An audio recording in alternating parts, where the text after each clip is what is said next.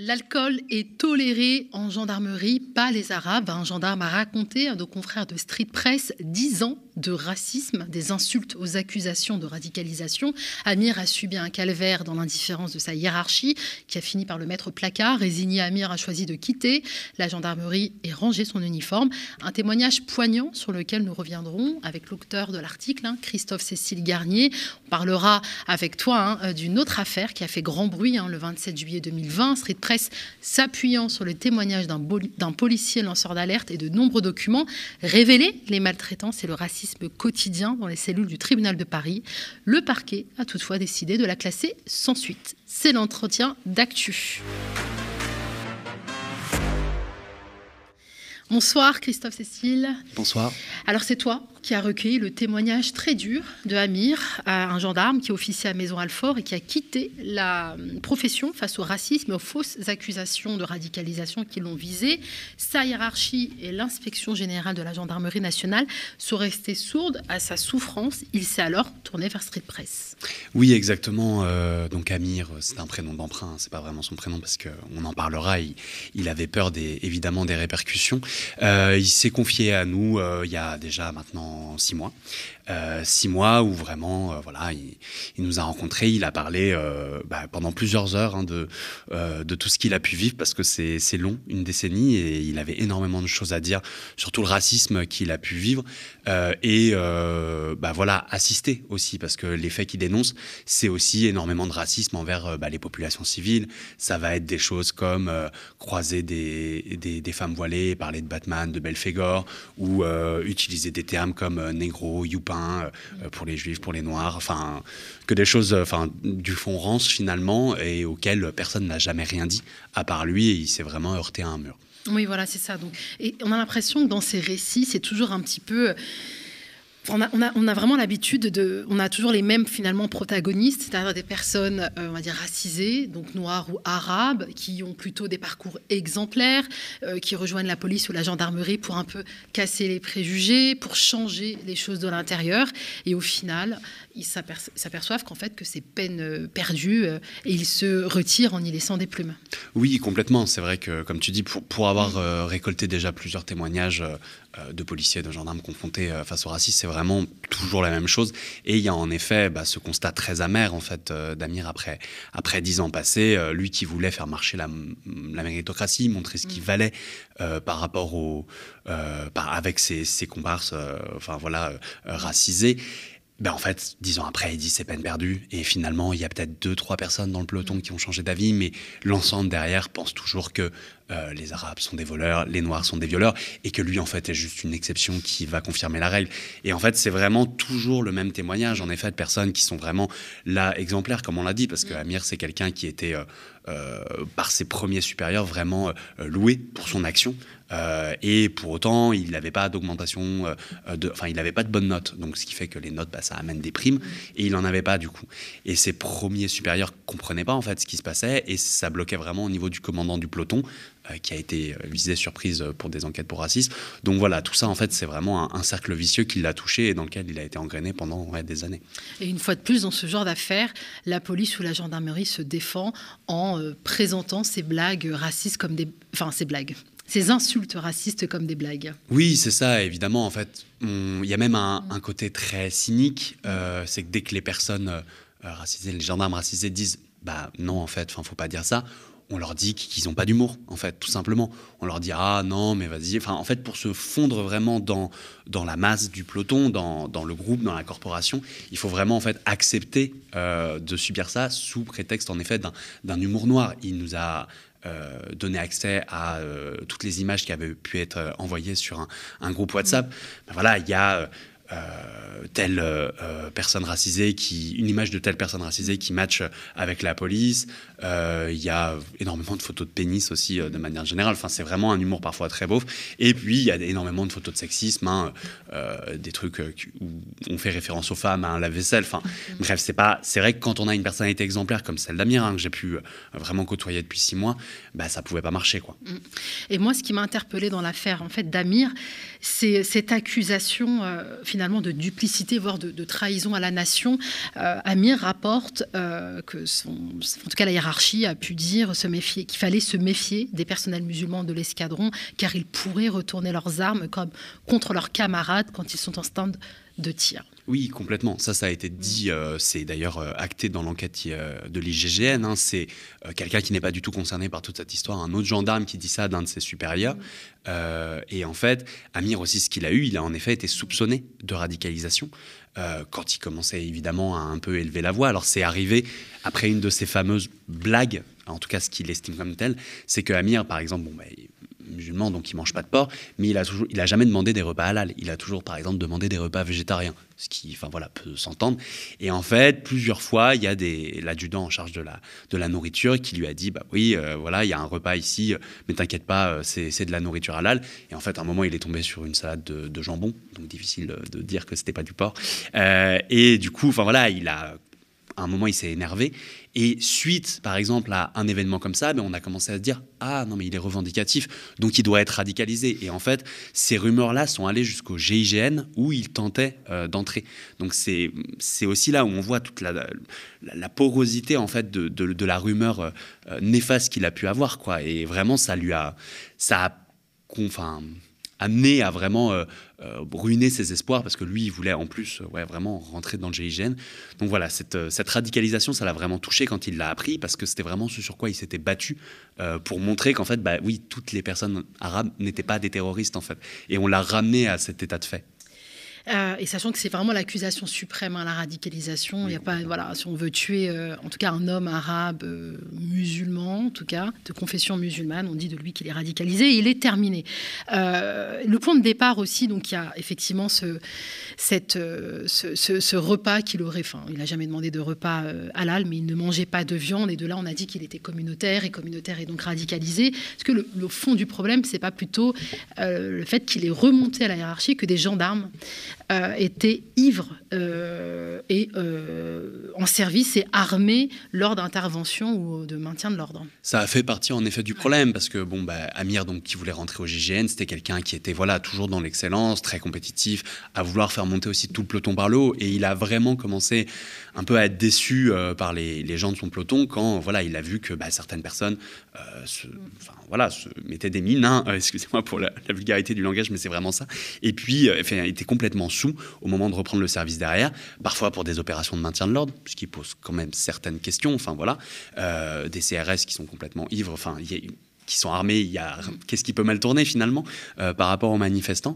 Et du coup, quand c'est vrai, quand il a commencé à dénoncer ça, on l'a rabroué. Et puis, au fur et à mesure, on a commencé pareil à dire que voilà, c'était quelqu'un euh, de, de, de, trous sanguins. Enfin, on lui a vraiment retourné le stigmate. Voilà, qu'on dirige surtout en plus euh, vers euh, bah, les Arabes et les Noirs. Ils sont incontrôlables, ils sont ingérables, ils sont sanguins, ils ont le sang chaud, oui complètement. Ouais, voilà, tout pour disqualifier finalement une plainte qui en plus de ça vise à la sécurité des personnes, hein, puisque intervenir avec une arme tout en étant ivre, ça pour le coup c'est un véritable délit. Et Alors que du coup, bah, excuse-moi de te couper, mais c'est vrai que du coup l'enquête hygiène, il y a beaucoup de gendarmes euh, interrogés dans l'enquête hygiène qui ont pu euh, noter qu'en effet, il y avait un problème avec l'alcool dans la gendarmerie. Donc ça vient pas que de lui non plus, c'est vraiment étayé par des faits.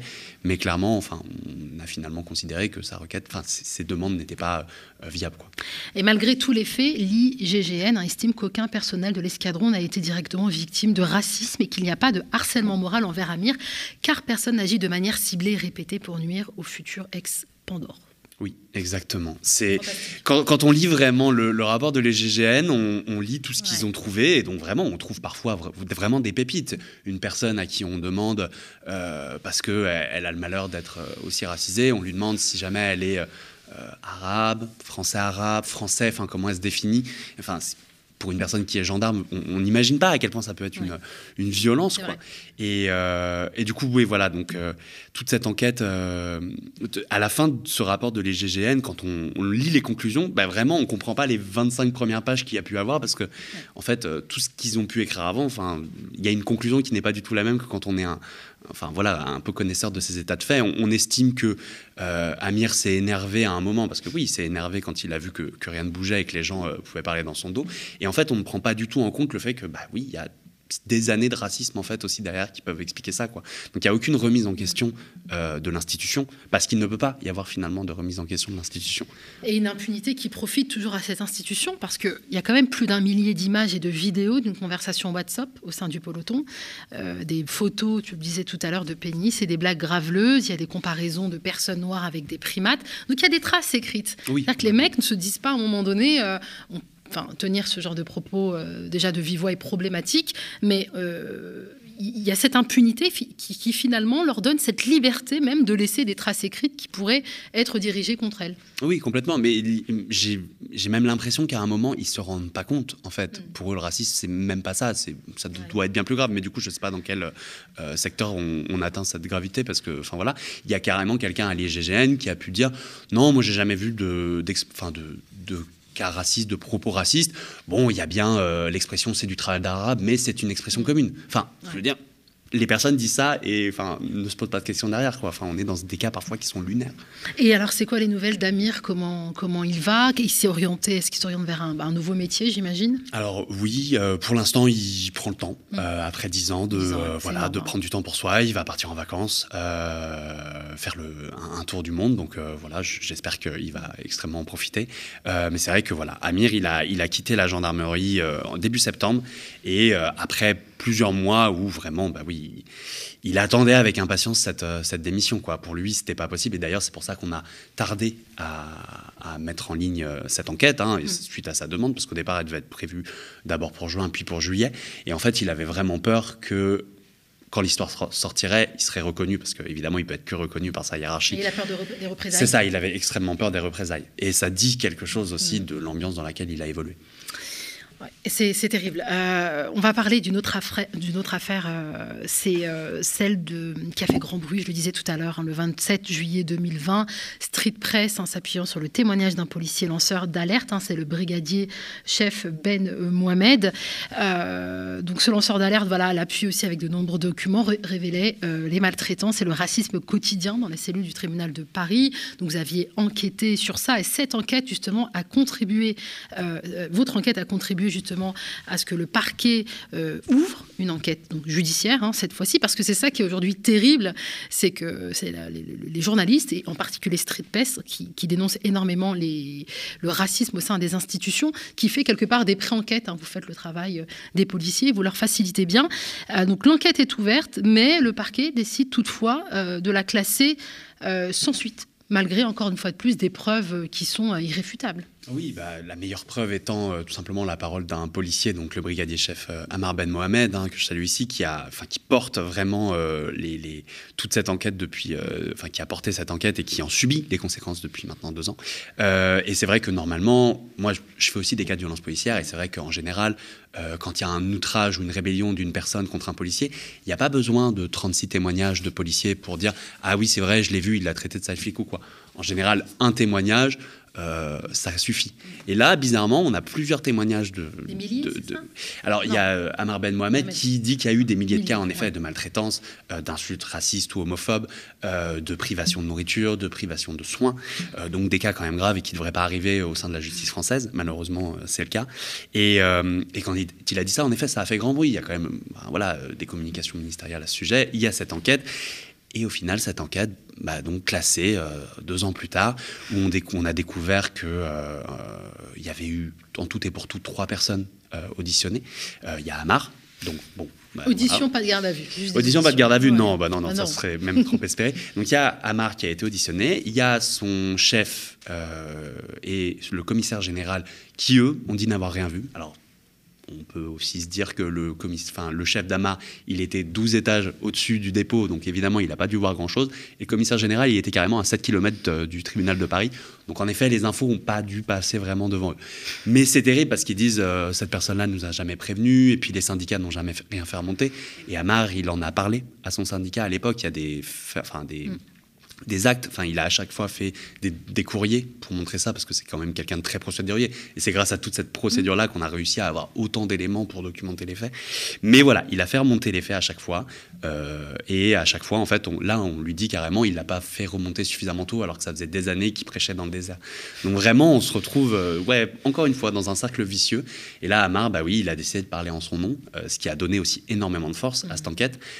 et pour le coup, ouais, lui, il en subit les conséquences. Quoi. Donc on peut comprendre aussi pourquoi Amir, du côté de la gendarmerie, a décidé de ne voilà, de parler avec un faux prénom parce que ses représailles. Tu peux nous rappeler les conséquences qu'a subi euh, ce brigadier? Oui, absolument. Ben, euh, il a été sanctionné deux fois maintenant, de, en deux ans, euh, enfin depuis deux ans par sa hiérarchie, deux avertissements, ce qui n'a pas l'air comme ça pour nous. Enfin voilà, on peut se prendre un avertissement, on a mm. l'impression d'être à l'école. Dans la police, ça fait quand même une sanction et ça dénote quand même du, traitement qui est fait. Je rappelle que au final, mm. les répercussions de cette enquête sur le TGI, ça a donné deux avertissements, dont au moins un pour Amar, maintenant un, deuxième, euh, un blâme, une euh, alternative aux poursuites et un passage en conseil de discipline. C'est-à-dire que voilà, c'est très mince finalement par rapport à l'entièreté des faits qui ont pu être révélés et de la hiérarchie qui a couvert ce qu'on avait révélé à l'époque. Est-ce qu'il y, a un appel peut-être qui est en cours ou euh, on peut quand même faire appel du coup, de cette décision du parquet de, classer cette affaire sans suite, notamment de, saisir juge d'instruction bah, Je, pense que l'avocat d'Amar Ben Mohamed, Daria Alimi, ne va pas laisser euh, l'affaire là, heureusement, et je pense mm. que bon, va y avoir quand même, j'espère, des, mobilisations pour euh, faire en sorte que cette mm. enquête puisse, euh, puisse aller au bout et puisse, mm. enfin, en fait, qu'il puisse y avoir une enquête, parce que finalement, il n'y a pas eu d'enquête. donc j'espère et j'appelle vraiment de tous mes voeux que ça puisse arriver. mais c'est vrai que pour l'instant, bah, on est presque revenu avant la case départ. Quoi. Enfin, c'est comme si c'était rien passé. Euh, justement, j'ai cette question aussi, Christophe Cécile, Street Press, hein, je le disais tout à l'heure, enquête régulièrement sur le racisme au sein des institutions, et en particulier de la police. Hein. c'est vraiment des enquêtes très euh, sourcées, très documentées. Est-ce que vous avez le sentiment que les choses bougent? Et si oui, en quoi? Ah, c'est une question très difficile parce que là, après aujourd'hui, enfin après les articles qu'on vient de sortir, c'est vrai que j'ai, on est parfois un peu euh, euh, pas toujours euh, très confiant par rapport à tout ça. c'est vrai qu'il y a deux ans, il y a, il y a eu hein, des, des, mouvements. On se rappelle tous de la manifestation du, enfin du rassemblement du comité Adama mm. devant le tribunal judiciaire de Paris, avant même qu'on sorte ce qui se passait au TGI. Donc voilà, c'était un peu prémonitoire. Où il y avait des milliers de personnes. On sentait qu'il y avait des, des, choses qui se passaient. Il y avait une interdiction de, de la clé d'étranglement par la mm. police.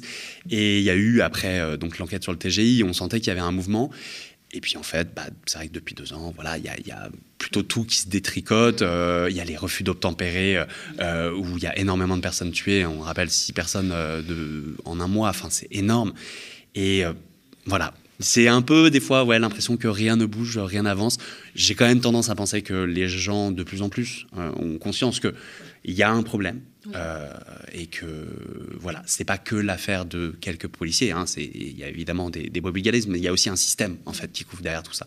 je pense que plus les gens réussissent à prendre conscience qu'il y a ça, et plus on pourra avancer, et plus les policiers qui font bien leur travail au sein de ces, euh, de ces, de la police, de la gendarmerie, enfin les, membres des forces de l'ordre, ben, se sentiront mieux, je pense aussi.